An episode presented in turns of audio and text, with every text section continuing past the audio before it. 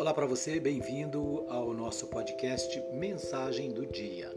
Aqui você ouve a palavra de Deus, você ouve os sermões, as ministrações, os cultos da Igreja Batista Nova Jerusalém em Anápolis. Obrigado por ouvir, por acompanhar o nosso podcast aqui no seu aplicativo preferido. Mensagem do dia. Todos os dias, mensagens para o seu coração é Deus falando conosco através da Sua palavra. Você pode ouvir a mensagem e orar conosco todos os dias no Mensagem do Dia. Seja bem-vindo, obrigado pela audiência.